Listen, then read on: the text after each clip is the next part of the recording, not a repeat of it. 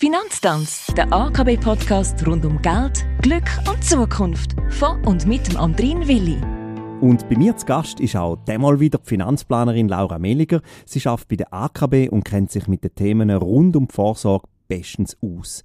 Schon in der letzten Folge haben wir über Pensionskassen und über den Unterschied zu der AV geredet. Da hängen wir jetzt gerade wieder ein. Und zwar interessiert es mich, wie eigentlich die Beiträge berechnet werden, die ich in die Pensionskasse einzahle. Die Beitragshöhe richtet sich einerseits nach dem versicherten Lohn in der Pensionskasse und andererseits nach den definierten Risiko- und Sparbeiträgen. Es gibt gesetzlich vorgeschriebene Mindestbeiträge, wo jeder Arbeitgeber und Arbeitnehmer je Hälfte zu leisten haben.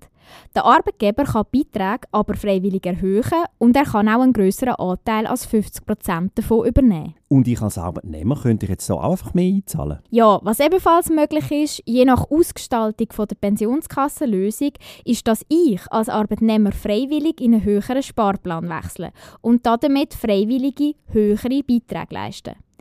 Mein kleiner Tipp, klärt beim Arbeitgeber oder bei der Pensionskasse ab, ob es verschiedene Sparpläne gibt und ob ihr freiwillig in einen höheren Sparplan wechseln könnt. So könnt ihr steuerbegünstigt sparen, sofern ihr das Geld nicht jetzt für alltägliche Ausgaben braucht. Laura, ist es auch da so, dass ich, falls jetzt eine Lücke entsteht, ich also einen Unterbruch habe, ich die Lücke zu einem späteren Zeitpunkt ausgleichen kann? Ja, und zwar mit freiwilligen Einkäufen in Pensionskassen. Die Einzahlungen sind steuerbegünstigt und führen in der Regel auch zu höheren Altersleistungen.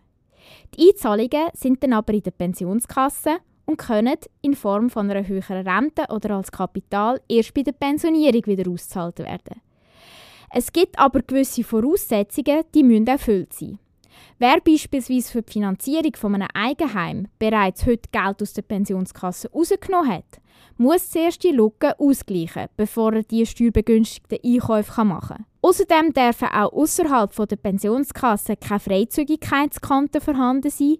Die müssten nämlich von der Lücke abgezogen werden und grundsätzlich auch in die Pensionskasse eingebracht werden. In den letzten drei Jahren vor der Pensionierung ist ebenfalls Vorsicht geboten mit freiwilligen Einzahlungen, weil die können später nur noch in Form von einer höheren Rente ausgezahlt werden. Vielen Dank, Laura Meliger, für deine wie immer klaren und präzisen Ausführungen rund um die Pensionskasse. Manchmal lohnt es sich auch, das Thema mit einem Spezialist, mit einer Spezialistin, wie du es bist, direkt zu besprechen. Die Türen von der AKB stehen in jedem Fall offen. Wir hören uns nächste Woche wieder. Laura und ich sagen derweil Tschüss und danke fürs Reinhören.